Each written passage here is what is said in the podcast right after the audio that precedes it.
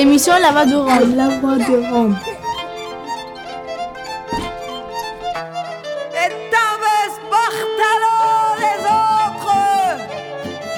Glace Romano, puis fréquence Paris pluriel, pour Show.treno. Le jour de la sirène, une émission mensuelle présentée par La Voix des Roms et Radio Graphie tous les premiers mercredis du mois de 17h à 18h sur FPP 106.3. Aujourd'hui, la sirène sonne pour Angelo Garant et toutes nos condoléances à sa famille. Angelo Garant avait bénéficié d'une permission de sortie de prison. Il n'est pas retourné à la maison d'arrêt. La police et le GIGN de Tours sont arrivés à l'heure du repas dans sa famille où il s'était réfugié, où il vivait avec son fils. Il a été abattu. Après le Chinois tué, le Gitan abattu, que fait la police? Vous pouvez retrouver toutes les dernières informations sur le Facebook de La Voix des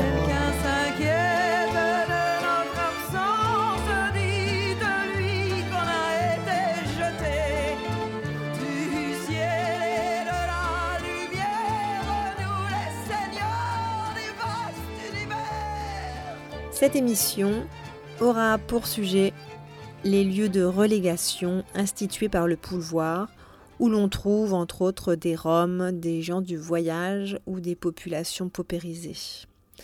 Notre propos sera illustré par plusieurs extraits enregistrés, notamment lors de la rencontre à la médiathèque Matteo Maximoff, une rencontre intitulée aux marges de la ville et des politiques publiques, relégation, risques sanitaires et mobilisation des habitants. C'était une rencontre en présence du collectif des femmes de l'aire d'accueil d'Hélène Ronchin dans l'île métropole, un collectif de femmes auquel on a déjà euh, fait une émission de radio en juin 2016, qui est réécoutable dans les archives euh, sur radiographie.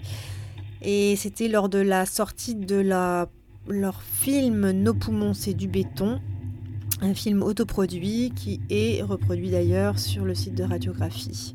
Donc c'était une rencontre à la médiathèque Maximoff avec ce collectif de femmes qui luttent pour avoir un autre terrain car leur aire d'accueil se trouve entre une usine à béton et une concasserie de cailloux qui leur procure euh, de graves problèmes de santé à elles, leur famille et notamment aux enfants. Bah, c'est vrai par rapport à la poussière et comment on le vit, bah, c'est on va dire c'est invivable, en été surtout. Et puis il y avait aussi Michel Soulès, qu'on ne connaissait pas encore, maire de Berriac, près de Carcassonne, un maire gitan qui est à l'initiative de la procédure judiciaire avec les habitants de la cité de l'Espérance, une cité construite dans les années 70 au pied euh, d'un site euh, d'électricité. Mais me dit, vous êtes dans une zone invivable. Euh, là aussi, ce lieu créer euh, des dégâts sanitaires qui revient aux habitants euh, à prouver devant la justice que leurs problèmes de santé sont liés à cet endroit, endroit là encore de relégation, puisque l'on a placé cette population d'office sur ce terrain, évidemment un terrain où on ne pouvait rien faire d'autre que d'y mettre une population indésirable. Et d'autres sons enregistrés sont tirés euh, d'une demi-journée organisée par la sénatrice euh, écologiste Esther Benbassa, qui est cofondatrice de l'association Paris du Vivre Ensemble, qui a donc organisé cette demi-journée autour d'un film réalisé pour euh, cette association. Avec un titre provocateur, était-il précisé en introduction de cette journée, pourquoi les Roms ne seraient-ils pas intégrables? Un film d'Anthony Foussard, donc, qui a été commandité euh, par euh, cette association euh, afin de montrer un exemple positif de ce que l'on peut faire en tant que politique locale et concertée d'ailleurs puisqu'il s'agit d'une mousse en fait par rapport à l'éradication des bidonvilles sans forcément expulser leurs habitants.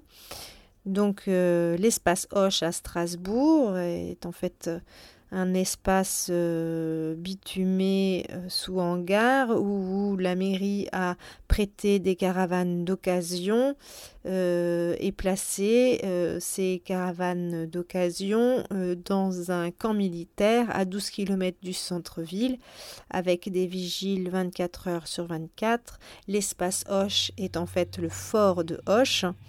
Il, est accessible uniquement par autoroute ou par un interminable rue de La Rochelle qui est balisée de prostituées et de poids lourds. Puis ensuite, il faut prendre un chemin de 1 km avant d'arriver à la guérite du premier gardien. Il y avait un accompagnement social de la Croix-Rouge, bien sûr, euh, qui a fait un certain travail d'ailleurs. On peut le reconnaître sûrement. Euh, par contre, ce terrain donc relégué euh, loin de tout, euh, n'avait évidemment donc aucun commerce et aucun moyen d'alimentation. Donc c'était la Croix-Rose qui organisait un ravitaillement de colis alimentaires. Donc on y a installé 30 familles en 2013, environ 120 personnes, avec un bloc sanitaire et 5 machines à laver. Euh, la Croix-Rouge a dû mettre en place euh, deux bus, un pour amener les enfants à l'école assez loin et un autre euh, le matin pour les adultes, pour un coût de 350 000 euros par an. cet espace Hoche devait être provisoire en attendant donc une intégration dans des logements normaux, voire des HLM. Euh, il devait s'arrêter en 2014. Il est encore aujourd'hui ouvert, évidemment. Euh, le contrat de base pour pouvoir y rentrer était notamment des choses tout à fait classiques comme la scolarisation des enfants, mais également des choses un peu plus, un peu plus nouvelles comme celle de détruire soi-même euh, la baraque que l'on avait construite dans le bidonville.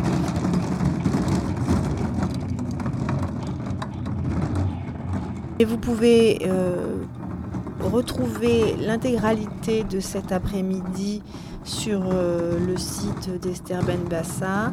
Euh, Rome en France, pourquoi ne serait-il pas intégrable? Il y a aussi le documentaire en, intégralité d'Anthony Foussard. voilà.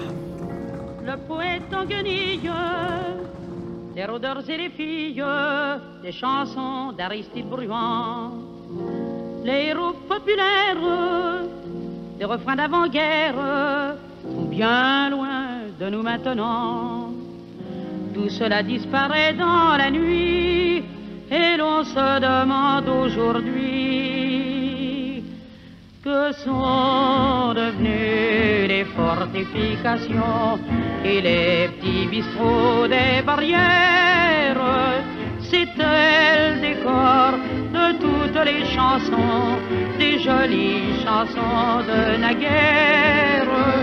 Où sont donc Julot, Nili, Casque d'or et Petit Louis le costaud, si célèbres alors que sont devenues les fortifications et tous les héros des chansons. Des maisons de six étages ascenseur et chauffage ont recouvert les anciens talus.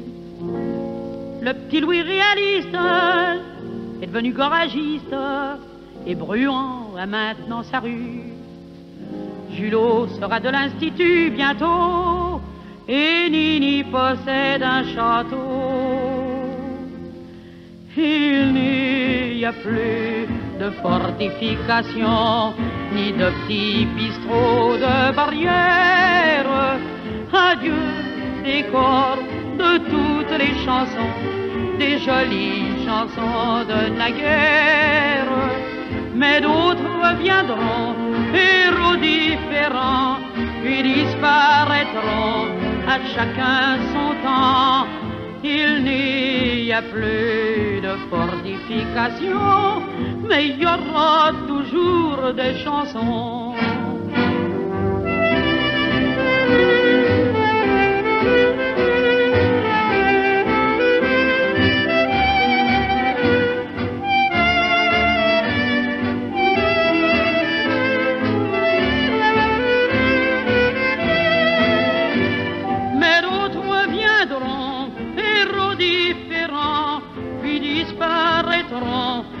Chacun son temps.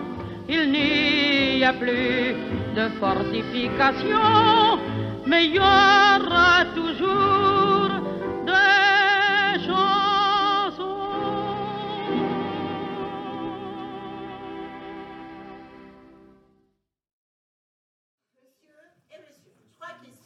Le 22 mars, au Sénat, Esther Benbessa, sénatrice verte, organisait une demi-journée intitulée Pourquoi les Roms ne seraient-ils pas intégrables? Bon, je, m'appelle Jean-Claude Meyer, je suis Strasbourg. Euh, donc j'ai un avis un peu différent que celui qui a été présenté par l'adjointe. Donc, euh, alors sur le film, d'abord, je ne sais pas s'il est encore là, le réalisateur, mais voilà, je vais être un petit peu critique. Alors, il y a une chose qui m'a intéressé parce qu'il y a déjà un film qui a été fait à Strasbourg par la Mission Rome, et ça m'a amusé parce que vous avez dit la même chose que lui. C'est-à-dire que lui aussi avait dit, ben moi je connaissais rien au Rome, et puis voilà, on m'a proposé de faire un film, j'étais faire un film. Bon.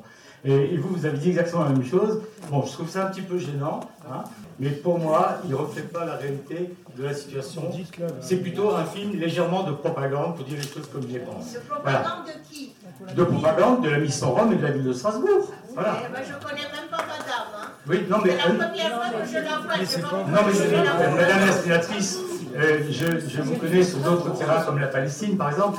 Je ne sais pas où je mets en cause. Hein. Euh, c'est-à-dire qu'il y a une espèce d'étalage de la politique de la ville de Strasbourg, qui ici d'ailleurs apparaît comme un modèle. Le terrain, il est à 12 km au bord du Rhin, au bord du Rhin, effectivement, du, Grand Canal. Euh, là, question insertion, excusez-moi du peu, il ne passe que des poids lourds et il n'y travaille que des prostituées. Hein. et c'est très compliqué d'aller en ville. Et les, femmes roms ne peuvent pas faire la manche. Là-bas, il n'y a rien. Hein. c'est en pleine cambrousse. ça. Bon. Maintenant, sur la politique qui a été menée là-bas. Alors, les bidonvilles ont été effectivement liquidés, il y en a quatre, par décision de justice, ça a mis du temps. C'est vrai, les bidonvilles étaient absolument euh, ignobles. Euh, et les, Roms ont été mis donc à l'écluse, comme on voit, à l'espace Hoche, et euh, rue des Remparts. Merci, monsieur. Vous, reviennez, vous recommencerez dans un deuxième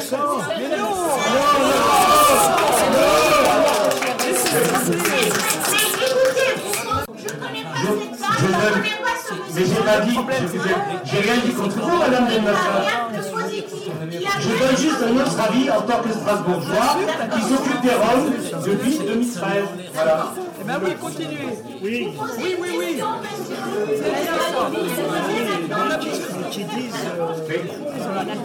Alors, on a déjà dit, par exemple, l'insertion. Il y a plusieurs, il y a au moins 400 euh, personnes qu'on peut mettre dans la catégorie Rome à Strasbourg, hein, qui sont pour l'essentiel maintenant, effectivement, dans des lieux qu'ils appellent espaces, moi j'appelle des camps,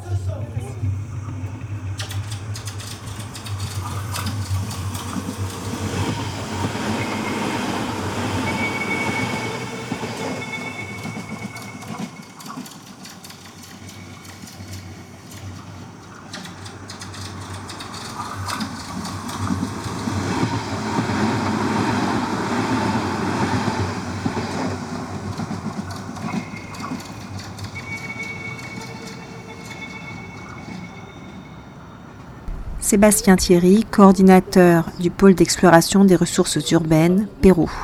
À mon tour, je, vais peut-être parler d'un peu hors champ.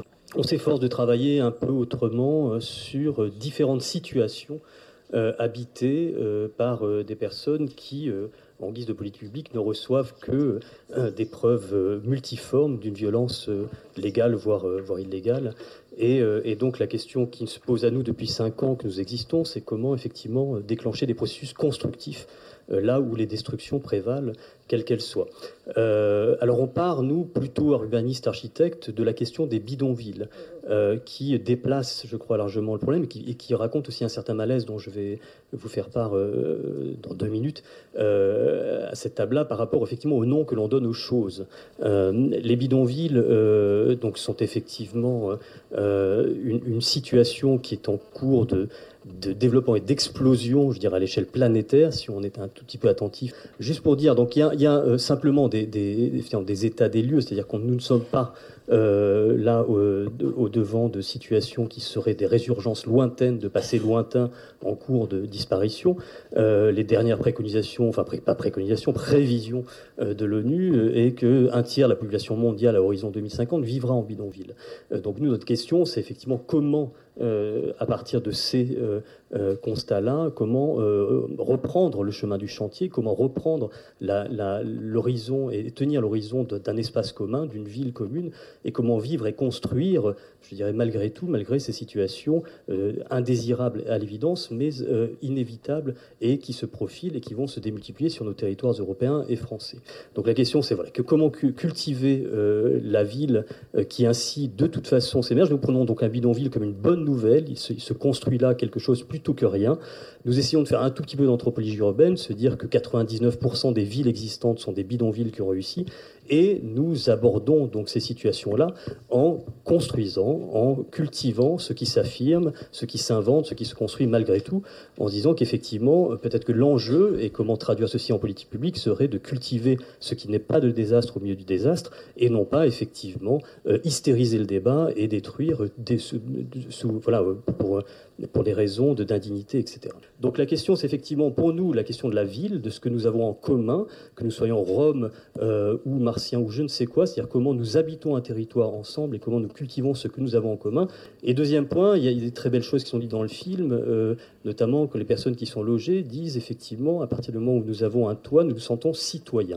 C'est-à-dire que je crois que ce qui est aussi d'extrêmement important, et que moi j'avais appris aussi avec l'action des enfants de Don Quichotte, dont j'étais un des acteurs, c'est combien la question n'est pas de loger les personnes. La question n'est pas de, mettre de créer des abris en plus pour des corps en trop. La question, c'est de cultiver, encore une fois, ce que nous avons en commun et la ville que nous, avons, euh, que nous habitons ensemble. C'est une question d'habitat. Et euh, euh, sur tous les terrains, donc nous on fait pas mal le tour de France en ce moment sur la question des, euh, des, réfugiés, des migrants, on voit à chaque fois des salles remplies comme celle-ci d'aujourd'hui, de militants, d'associations, de, de, de, personnes isolées, etc., qui sont, voilà, qui, sont mobilisés euh, vraiment de manière extraordinaire. Calais est une situation extraordinaire du point de vue de la mobilisation qui a eu lieu, etc. Et donc là, il y a de l'or, de l'or, de l'or vraiment qui se, qui se déploie euh, à la force de, de, ces actes, de ces gestes, des espaces d'hospitalité qui sont construits malgré tout par les citoyens européens, par les citoyens français au devant de ce qui nous arrive. Et c'est comment effectivement on fait attention à ça, on prête attention à ça et on cultive effectivement toutes les relations, tout ce qui fait l'urbanité euh, de nos situations et comment effectivement la question n'est pas de loger les personnes et d'arracher d'une certaine manière les personnes à ce qui fait la qualité du vivre ensemble, mais c'est comment effectivement on fait de la place et on met au devant de la scène ce qui effectivement s'invente euh, à l'articulation entre eux et nous. Et donc, dernier point, juste pour là, d'une manière effectivement euh, euh, complètement à, contresens à notre sens hein, de, vrai, c'est de continuer de, euh, construire des espaces hors la ville pour des personnes dont on mettrait à l'abri, donc c'est toute la, la de, l'hébergement d'urgence, des villages d'insertion, ou encore des centres dits humanitaires pour migrants qui sont retrouvent coincés entre périphériques et voies ferrées, et qui sont encore une fois arrachés à ce qui fait la qualité la singularité de notre espace commun.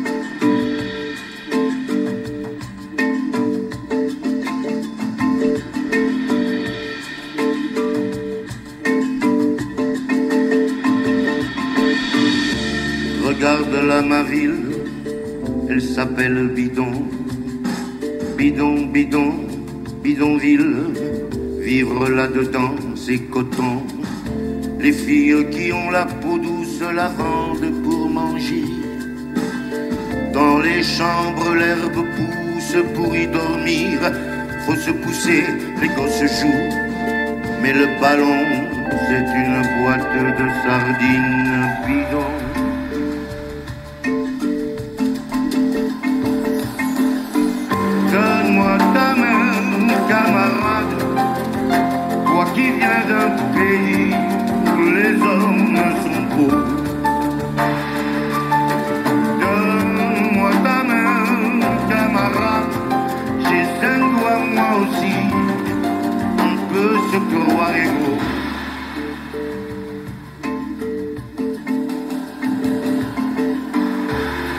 Regarde là ma ville, elle s'appelle Bidon, Bidon, Bidon bidonville, me tailler d'ici, à quoi bon?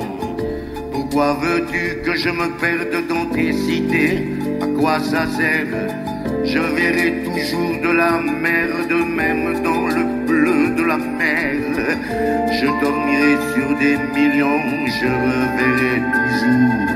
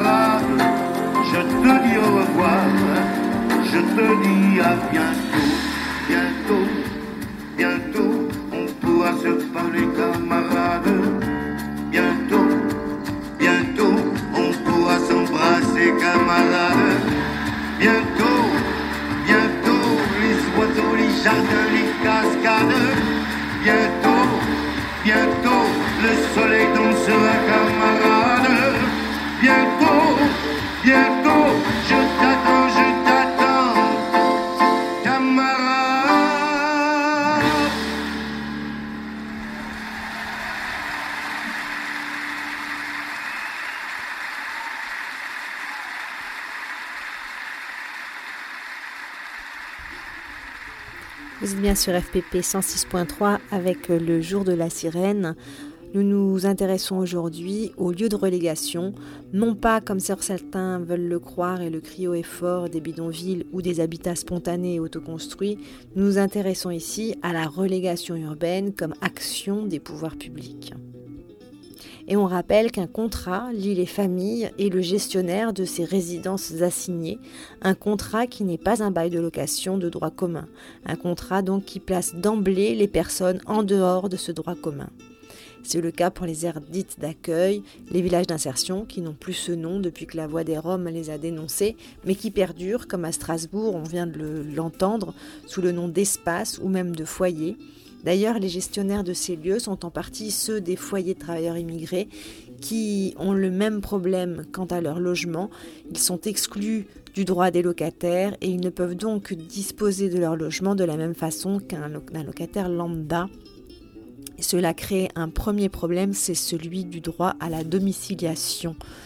Vous pourrez le réentendre euh, plus tard avec les femmes du collectif d'Elem que nous retrouvons tout de suite. Pendant des années, on essaie de se faire entendre par des réunions avec les politiques. On parlait de nos problèmes, ça n'aboutissait à rien. On nous écoutait, on nous faisait de grandes promesses.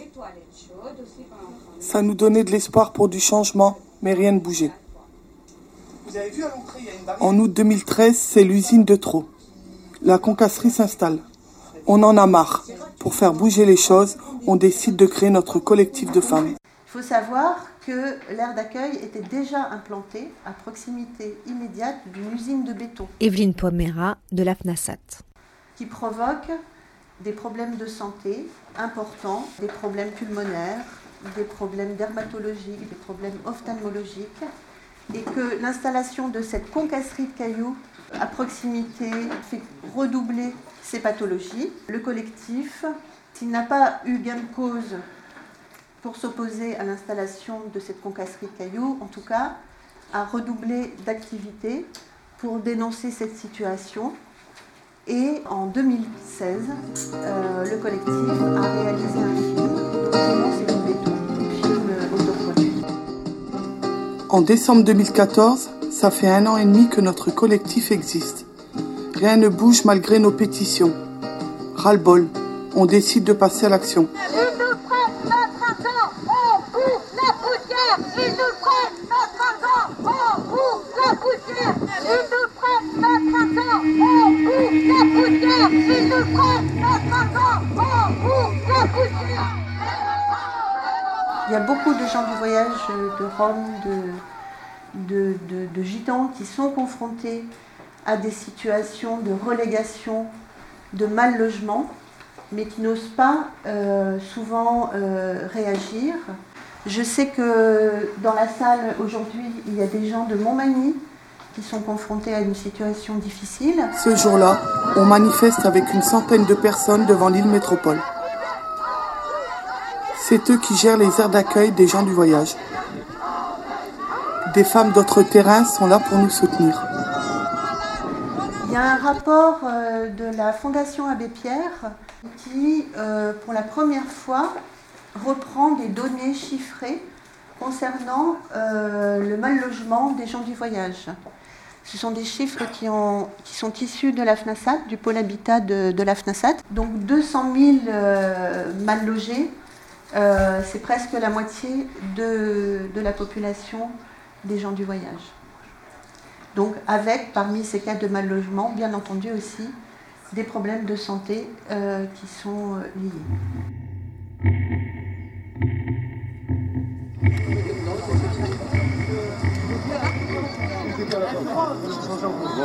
Les tests du son par rapport au bruit de l'usine relèvent des anomalies. Et on attend toujours le reste. Les tests de l'air devraient se faire depuis normalement mardi. On n'a pas une nouvelle encore.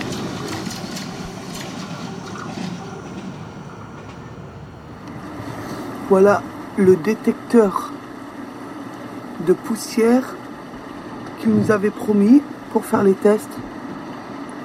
Moi, je trouve ça hallucinant. Il n'y a aucun capteur, aucune boîte. C'est tout rouillé. Vous venez de voir les tiges qui doivent retenir les capteurs de poussière. Mais comme vous avez vu, une fois que la pluie tombe, la plaque qui doit capter la poussière est bien nettoyée. Moi, j'ai juste un truc à dire. La poussière qu'on respire et qui est bien, bien réelle dans nos poumons n'est pas nettoyée par la pluie, comme ces capteurs.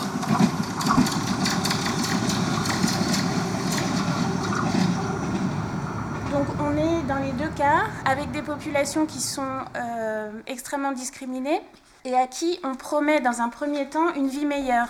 Isabelle Ligné. Donc à Berriac, dans les années 60, il s'agissait de euh, reloger des gitans euh, qui euh, habitaient, si je me rappelle bien, sur euh, c'était vers une déchetterie. Ouais, un dépotoir. Un carrément, dépotoir, voilà, directement. Et puis, euh, dans le cas d'Hélène Ronchin, euh, il y avait aussi un terrain qui était très dégradé et on a promis un terrain qui finalement serait meilleur, plus sain pour les familles, euh, etc. Et donc, on se retrouve avec deux exemples extrêmes de ce que euh, les pouvoirs publics, l'État, euh, finalement, euh, réservent à ces populations et qui se retrouvent donc dans des lieux de relégation euh, sur l'aire d'Hélène Ronchin. Ce qui est extrêmement frappant, vous avez vu l'arrivée jusqu'à l'aire, il n'y a pas d'autre habitation.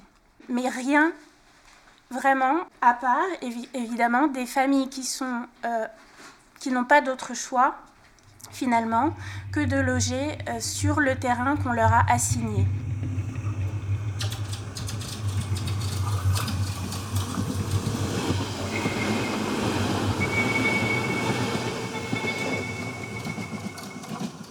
Selon Denise Puman, la relégation spatiale est une forme de ségrégation non choisie et subie qui tend à exclure ou regrouper des populations qui n'ont pas le choix de leur résidence parce qu'elles sont moins favorisées. Cette ségrégation se traduit selon le dictionnaire de la géographie de Jacques Lévy et Michel Lusseau par la constitution d'aires marquées par une faible diversité sociale, des limites nettes entre ces espaces et ceux qui les jouxent et les englobent. Le concept de relégation spatiale permet ainsi d'analyser à de multiples échelles les phénomènes d'exclusion ou d'assignation territoriale.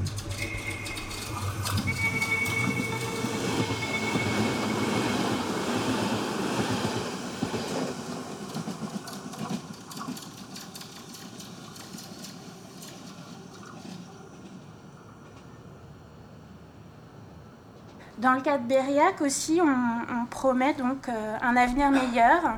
Mais cet avenir meilleur se passe effectivement en immédiate proximité d'une centrale EDF. Ce qui est extrêmement difficile, c'est qu'il revient à des populations qui sont en situation de faiblesse, en situation de précarité, de prouver que leurs problèmes sanitaires, que leurs leurs maladies sont directement liés à l'endroit où ils vivent.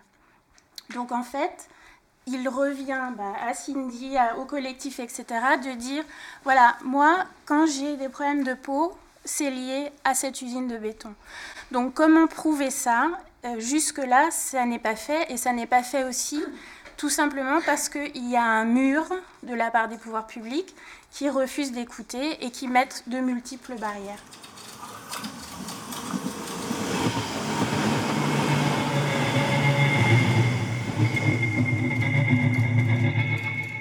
Bah, c'est vrai par rapport à la poussière et comment on le vit, bah, c'est, on va dire c'est invivable. En été surtout. En été, on a envie de partir, ne pas rester sur place.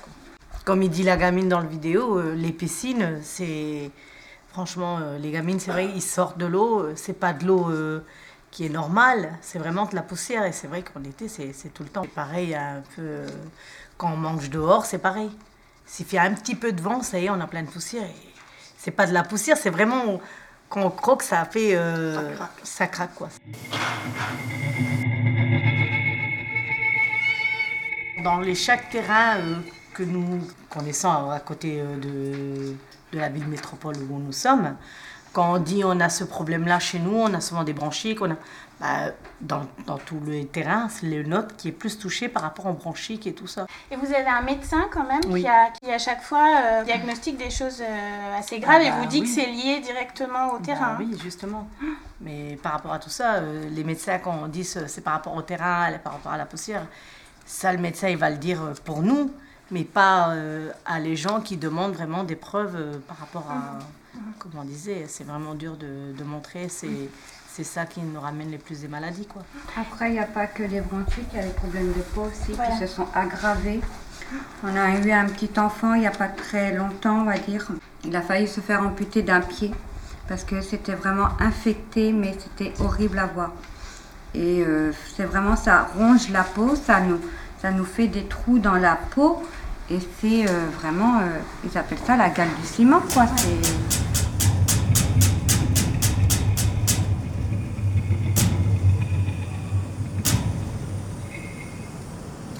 est-ce que c'est facile de trouver et de garder du travail une fois qu'on est domicilié sur ce terrain? Parce que c'est loin de tout. Moi, je dis la vérité, mon adresse n'est pas dans le terrain, elle est chez ma mère dans la maison. Pour l'instant, je travaille, alors j'ai pas de soucis. C'est vrai que par rapport au, au terrain, euh, les factures et tout ça, comme c'est marqué Vesta, euh, c'est pas compris comme des, comme des factures. Pour vers des comptes ou quoi que ce soit. Bon, maintenant, ça commence à. Parce que les gens, ça fait 10 ans qu'ils nous connaissent, par exemple, euh, la, entre guillemets, la poste, parce qu'ils connaissent l'adresse maintenant. Mais c'est vrai que tout au début, quand on a montré ces factures-là, ils disaient que c'est pas des factures pour eux, C'est des factures bidons. Et si on va dans les banques, ça, ça- c'est impossible d'ouvrir un compte. C'est vraiment impossible.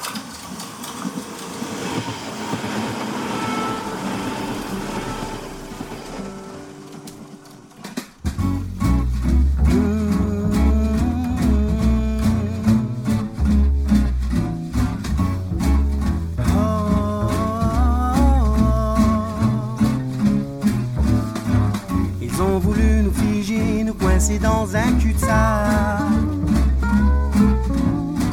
Toutes ces cages aménagées, mais moi j'ai reniflé l'arnaque. Certains manquent de liberté, d'autres ne la connaissent pas. Elle s'est pourtant démerdée pour nous laisser le choix. Pieds et mains liés, je vous le dis. Mains liés, je vous le dis. Cette place m'était désignée, mais moi je n'en voulais pas. Ils ont ôté mes souliers pour que je ne fasse pas. Bien à l'abri des regards parce qu'on n'en voulait pas. Parking de supermarché au milieu de nulle part. Pieds et mains je vous le dis. Pieds et mains je vous le dis. Pieds et mains je vous le dis. Pieds et mains je vous le dis.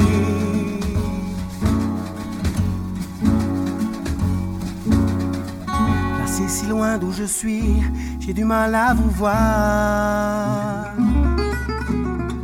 Si demain mon regard fuit, je ne vous reconnais pas. Moralité aujourd'hui, je suis victime de celle-ci. France n'est pas mon ami, mais fait partie de ma famille. Oh, oh, oh, oh pieds et mains liés, je vous le dis. Pieds et mains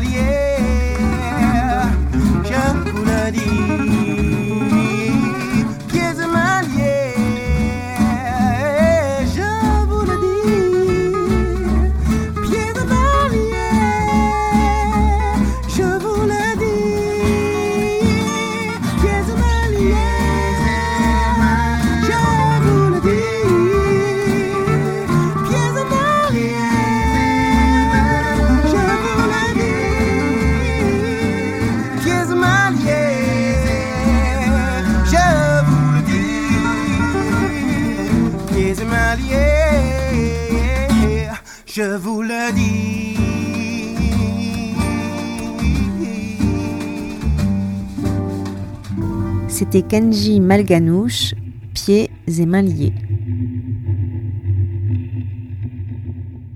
Michel Soulès, vous êtes donc maire de Berriac depuis 2009. Et est-ce que vous pouvez nous raconter un tout petit peu l'histoire de la cité dite de l'Espérance au départ, euh, où vous avez habité, où votre famille est encore? Alors, à Cité Espérance, euh, on vivait euh, une dizaine de familles hein, dans un dépotoir, mais une vraie décharge. hein, euh, donc, moi, j'ai vécu jusqu'à l'âge de 6 ans dans ce dépotoir. Enfin, quand on connaît rien d'autre, moi, je n'avais pas à me plaindre. hein, donc, bon, à partir de là, il n'y avait pas d'eau, pas d'électricité. Donc, on vivait du baraque en tôle, mais bon, vous savez, quand on est petit, on connaît rien d'autre. euh, ça, c'était à la Carcassonne, dans un dépotoir. Et c'est vrai que suite à un gros incendie, il y a un terrain qui a été trouvé juste à côté du central EDF. Je sais pas pourquoi. Ouais, pas cher. Ouais, ouais. Ben, ils ont monté 7-8 blocs en béton, mais rapidement. Et que donc, dès que la cité d'Espérance a été construite, c'est-à-dire 23 logements habitat au doigt, c'est HLM, donc ils ont fait revenir tout le monde, tout le monde à côté du poste là. Voilà. Donc c'est vrai qu'en 68-69, on ne se, posait pas trop de questions sur les problèmes de, de santé sur les lignes électriques. Mais, euh, mais moi j'ai grandi là-bas et quand je vois toutes les familles euh, des 23 logements, plus les 15 qui ont pu construire des maisons en privé, quand je vois que dans toutes les familles, des cas de cancer, de problèmes de thyroïde, de leucémie, il n'y a qu'en 2009, donc j'ai été maire, là, j'ai dit, bon, moi je vais maintenant euh, essayer d'avoir trouvé des réponses. Donc c'est vrai que euh, j'ai fait appel à la préfecture. Euh, donc du coup, ben, l'ARS est venue. Agence régionale de santé. Hein, donc ils ont fait une vraie enquête. Il y a une, une association qui est venue, alors envoyée par RTE, mais on pensait qu'il allait faire des mesures donc, pour les lignes, pour connaître exactement, euh, voir s'il y avait des risques ou pas. Donc c'est vrai que j'étais curieux de savoir, hein, donc été là, là, dès la première mesure, on me dit, franchement, vous êtes euh, dix fois en dessous du seuil de la normale, vous êtes au paradis ici. Et après renseignement, bien sûr, la personne qui est venue est une branche d'RTE de RDF.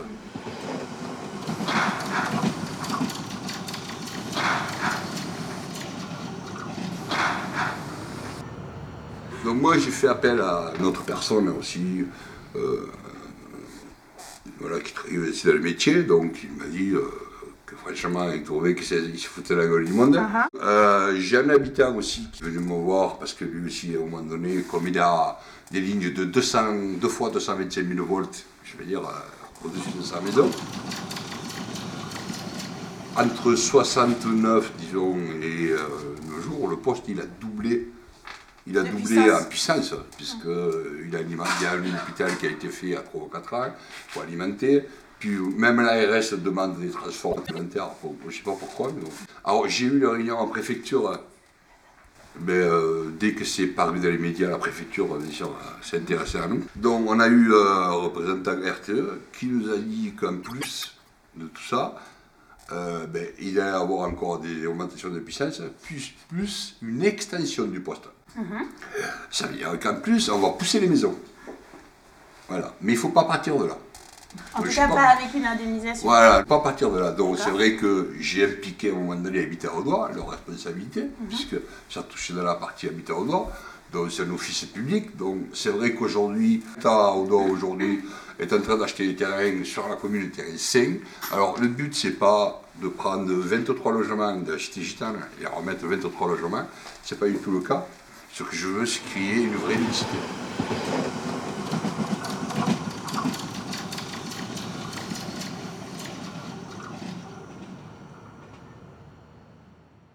Alors, c'est valable pour, la, pour les gitans, mais c'est valable pour les maghrébins. Dès qu'on met des gens dans des quartiers, c'est des sous-sociétés. Aujourd'hui, on demande à ces gens-là de, respect- de respecter les valeurs de la République. Je suis désolé, quand on regarde ce qui se passe là-haut, euh, quel repère on a Les enfants qui vivent dans ce terrain-là, quel respect vous qu'ils disaient pour le maire du village ou le représentant de l'État qui va se faire ça. Là, Voilà, à un moment donné, euh, on ne peut pas leur demander qu'ils respectent les valeurs euh, de la France. Parce que laisser des gens comme ça, quelle, quelle éducation on leur donne? On laisse à l'écart des gens comme ça. Ça parle de santé. Et c'est aussi le fait d'être à part, je dirais qu'on est dans le même cas avec Oui, le terrain oui. hein. Oui, oui, on est dans le même cas. Que- Quel, quel, quel respect, vous voulez qu'ils aient Franchement, moi j'ai peur pour la jeunesse aujourd'hui. Moi, les jeunes de 12-13 ans, je ne sais pas ce qu'ils vont devenir demain. Donc euh, c'est vrai qu'il y, a- il y a quand même ça aussi, le fait, euh, le fait d'être coupé finalement du reste de la population. euh, On a toujours été mal vu et, et ça, on a du mal à, à persister, on va dire, l'intégralité des habitants, que les gens du voyage, c'est des gens comme les autres, on va dire. Et on essaye de se mettre en société, on va avoir, avoir une vie comme tout le monde, quoi. C'est pas difficile. Alors j'ai quand même constaté qu'il y avait au moins des mariages entre, euh, ou en tout cas des vies communes entre, entre voyageurs et puis, euh, et puis des gens qui venaient d'un milieu plutôt gadget. Donc euh, Ouais, il y a ouais. quand même, il y a quand même ça, bah oui, comme Cindy par exemple. Bah, on va pas dire qu'on est. Oui, il y en a. hein. Il y a des jeunes filles. En plus, c'est c'est des jeunes filles qui viennent au terrain, des fois. euh, bah, euh, comme Alicia, euh, la jeune fille vient avec elle au terrain. Mais ouais, euh, on n'est pas. euh, ouais, nous, ils viennent, ils viennent, ils sont bien accueillis. Mais c'est. Mais il n'y a pas beaucoup d'échanges. Non, du- il y en a Ah, pas on est d'accord. Ouais. Il n'y en a pas du tout.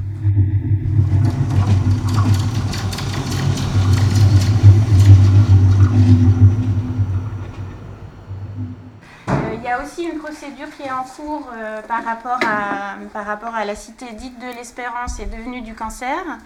Euh, Est-ce que vous pouvez nous expliquer, Michel, où ça en est, cette, euh, cette procédure Alors, et- pour reparler un peu justement de, de la méthode, hein, donc c'est vrai que euh, nous, dans l'expert qui nous a envoyé RTE, bon, on a abandonné, Mhm. il y a un autre expert qui est venu. Alors là, c'est Steven là, qui a pris l'expert. Alors, euh, c'est lui qui l'a payé de sa poche, parce qu'il s'est dit à un moment donné, il faut qu'il s'arrête là. Il a pris un expert, il a payé, ça lui a coûté 1500 euros juste pour une ligne qui passe au-dessus du chemin. Bon, il est arrivé, il a dit, mais si, ça, ça, ça, fait peur. Quoi. Ça fait peur les radiations qui existent ici. Et du coup, il a dit, mais je suis curieux de voir, on va faire en voiture, simplement en voiture, faire le tour de cette expérience. Mais il me dit, vous êtes dans une zone invivable.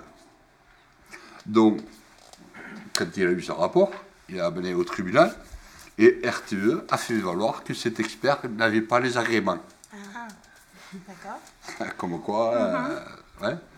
Donc du coup, ben, euh, au tribunal, le juge a ordonné que ce soit un autre expert indépendant qui revienne faire des mesures.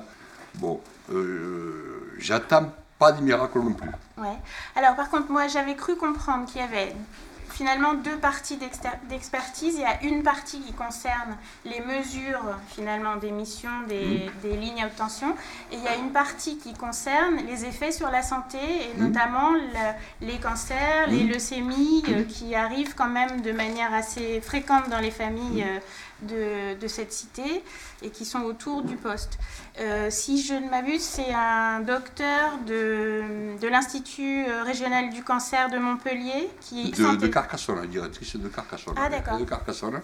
Donc, euh, elles, ils ont pondu un rapport. Mhm. Apparemment, les cancers viendraient de l'alimentation. Oui, c'est ça, vous avez une mauvaise alimentation, Voilà, c'est donc c'est lamentable. quoi. Alors, est-ce que vous pouvez expliquer euh, dans votre famille, par exemple, Mhm. euh, bah, les, les incidences de cancer par rapport euh, cancer, leucémie sur, le, sur les gens qui Euh, vivaient là? J'ai ma nièce, bon, une leucémie, hein, elle avait 3 ans, hein, elle a passé pas mal d'années à l'hôpital. Dans la photo, on a vu la photo de mon frère qui est décédé là. Il a eu un cancer à la tête et, et au poumon. Mhm. Alors, il est décédé le 19 mai. euh, voilà. Euh, mon père hein, a eu trois cancers. Dire, euh, à la maison, hein, sans Mhm. parler de. je ne vous parle pas des autres, parce qu'il y en a, bon, mon grand-père ma grand-mère qui vivent là sont morts de ça. De l'autre côté, c'est pareil. fait. Et je veux dire, chez moi, bon, mon, père a trois cancers. Premier à la vessie, ok. Deuxième à la gorge, à, à, à un an, je confonds l'intervalle. Et troisième au poumon, et bien, voilà, c'était le, le dernier. Et donc, si j'ai bien compris, il y a plusieurs familles Mhm. comme ça dans lesquelles il y a euh, des taux de cancer euh, quand même, on va dire, assez élevés, même Oui, si on oui. sait bien que le cancer est bien réparti dans, dans la population globale. Et donc, à l'ARS, euh, c'est toujours, si j'ai bien compris, la même formule, c'est-à-dire, on dit il n'y a pas de lien avéré. Oui, ça, hein? ils n'ont pas de preuves scientifiques, puisque même à la dernière réunion à la préfecture, scientifiquement, ils n'ont pas vraiment d'outils pour prouver. On peut le prouver pour des vaches, Ouais. Puisque simplement... Expliquez, expliquez les vaches. ouais. Alors, les vaches, euh, euh, c'est simple, c'est qu'il y a un agriculteur, lui, ils ont mis une, une ligne de, de 125 000, et euh, il s'est aperçu que les vaches faisaient moins de lait. Donc, il a porté l'affaire au tribunal, et puis donc, euh, il a démontré, puisqu'il s'est passé dans les 66 minutes, je crois, il s'est mis sous la ligne haute tension avec un néon dans la main, et le néon, ben, euh, quand ils sont aperçus par rapport à, à la perte de, de lait qu'il y avait, donc ils ont conclu que c'était vraiment la ligne. Ils ont été indemnisés. Mm. Alors, euh, c'est vrai que c'est aberrant, quoi. On comment- indemnise les vaches et on Ah, n'indemnise pas pour les. Mais c'est pour ça, êtres sur mon compte Facebook, j'ai mis des gitanes avec des têtes de vache. J'ai peut-être. Peut-être ça aura plus d'impact. Non, mais à un moment donné, on en rigole, mais c'est pas rigolo, quoi. C'est vraiment pas rigolo, quoi. Ah, Euh, donc, c'est vrai que c'est euh, frustrant, quoi. Mm, mm. C'est frustrant parce que, franchement, euh, Alors, vous, vous n'avez pas porté plainte parce que vous souhaitez, justement, comme vous êtes maire, rester à l'extérieur de cette procédure. Et par contre, est-ce que vous pouvez nous expliquer combien de personnes ont porté plainte et, et dans quel... donc on a 25 personnes. Mhm. 25 personnes qui ont fait un dépôt de Qui plainte. sont directement dans la cité HLM ou qui sont aussi dans les maisons qui sont Dans, dans les deux. D'accord. Dans les deux. Mhm. Donc, moi, j'ai pas voulu rentrer à mairie là-dedans parce que aujourd'hui, ils demandent des indem- indemnisations. Moi, je suis pas là. hein. Moi, je, le côté financier, c'est pas mon problème. Moi, aujourd'hui, ce que j'attends de cette affaire, c'est que si vraiment un juge a les hmm, machin de dire oui, euh, oui, il peut y avoir effet donc, avec les lignes, pour moi, c'est tout gagné. C'est-à-dire je pourrais prouver que cette cité, elle n'a plus lieu d'être là. Voilà, parce qu'il y a un vrai danger euh, pour, pour la population. Après, eux, je suis indemnisés, indemnisés, c'est autre chose. Donc, ça, j'attends, ça devrait se faire, je pense, ce mois-ci, puisque le- l'expert a fait toutes ces mesures, malgré que je suis un peu sceptique, tout simplement parce que euh, ils sont venus faire les expertises dans les maisons, mais ils sont allés faire donc les expertises relevées sous les lignes avec l'entreprise indépendante. Mais ce que j'ai pas compris, je leur ai dit, mais vous faites un relevé sur une ligne, est-ce que vous savez combien il y a d'impérages là qui passent là? Il me dit non, mais nous on demandera à RTE après combien il y avait à 7 heures là, à 7 heures pile où on a fait le relevé. Donc c'est vrai que je suis sceptique. C'est peut-être mon côté un peu tordu peut-être, mais, euh, mais bon, je me dis, bon, euh, bon. Mais maintenant, je pense que le juge qui va à un moment donné se prononcer, je ne pense pas qu'il dise que non, il n'y a pas de risque avec les lignes, parce que c'est quand même qu'il s'impliquerait. Donc, moi, ce que je, je voudrais, que- qu'aujourd'hui, on entame le principe de précaution. C'est-à-dire, le principe de précaution, on ne sait pas, donc il faut, faut que les gens partent de là. Voilà.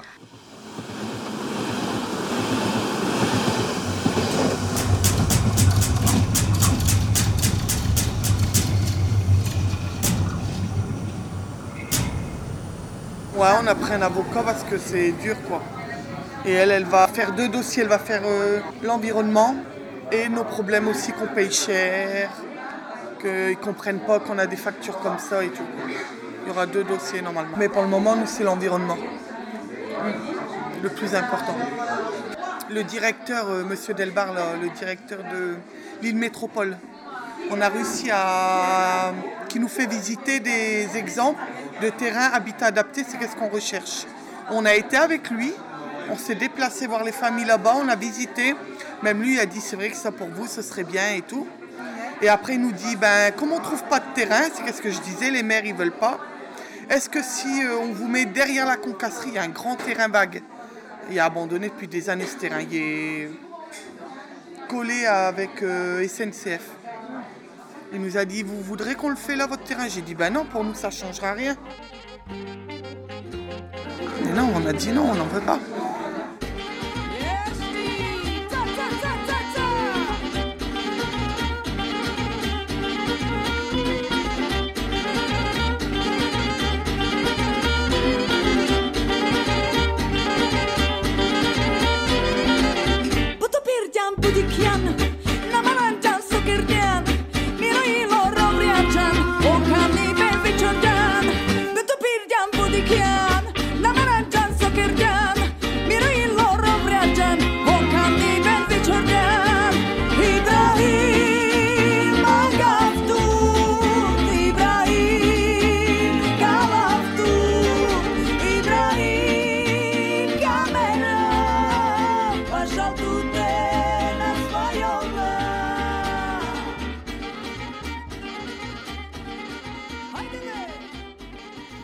Allons terminer cette émission sur la, relégation par un dernier exemple, celui du village andalou à Bordeaux.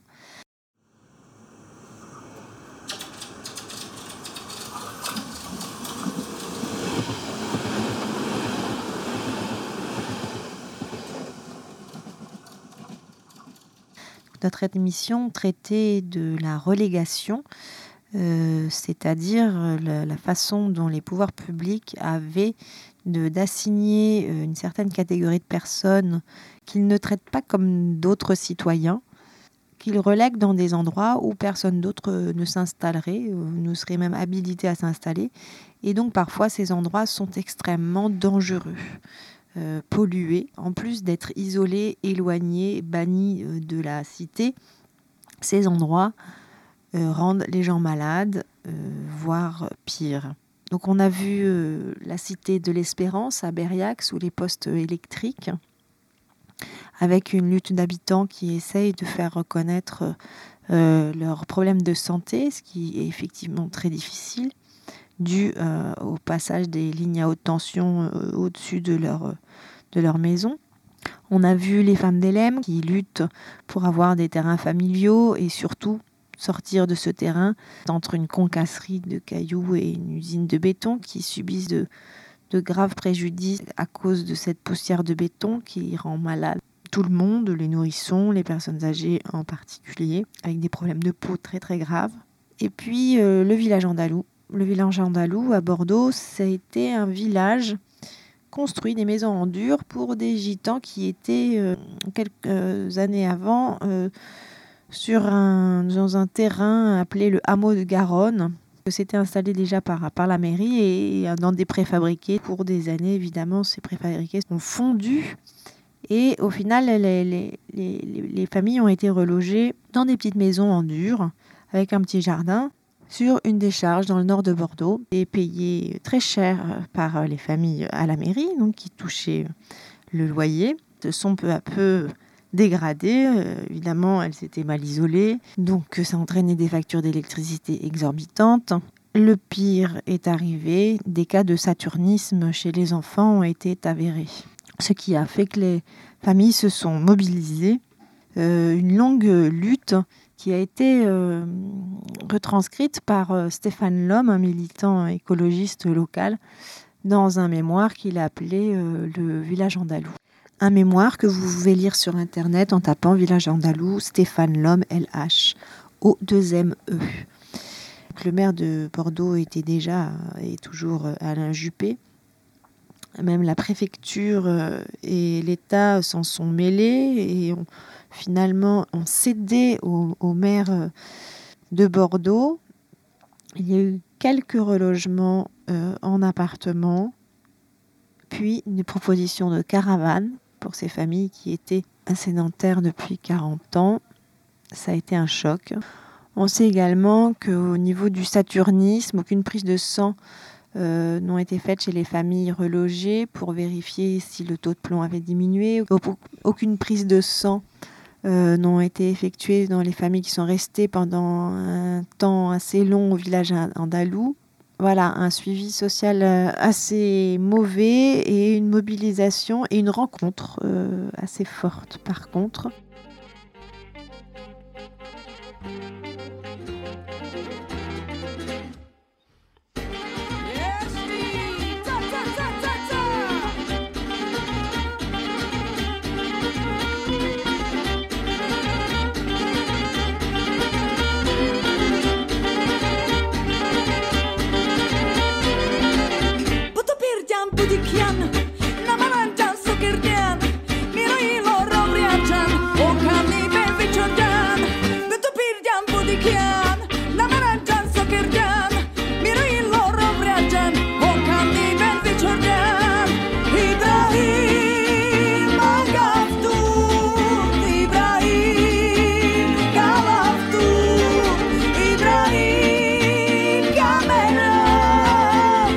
today.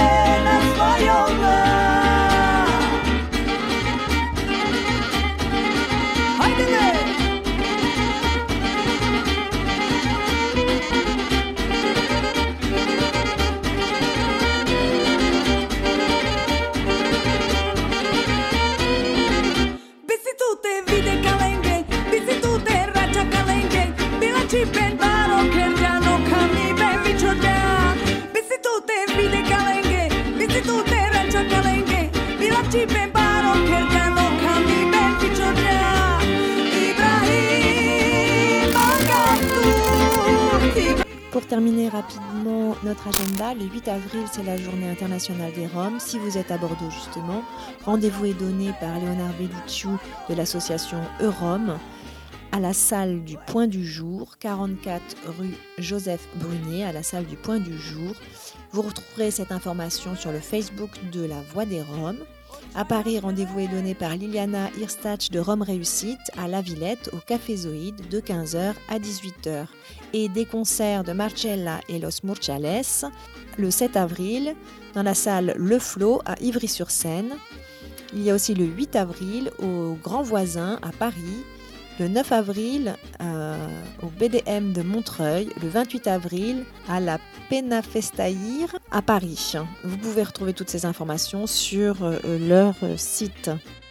À Marseille, du 10 mars au 8 avril, c'est donc la fin du festival Lacho Divano, la dixième édition.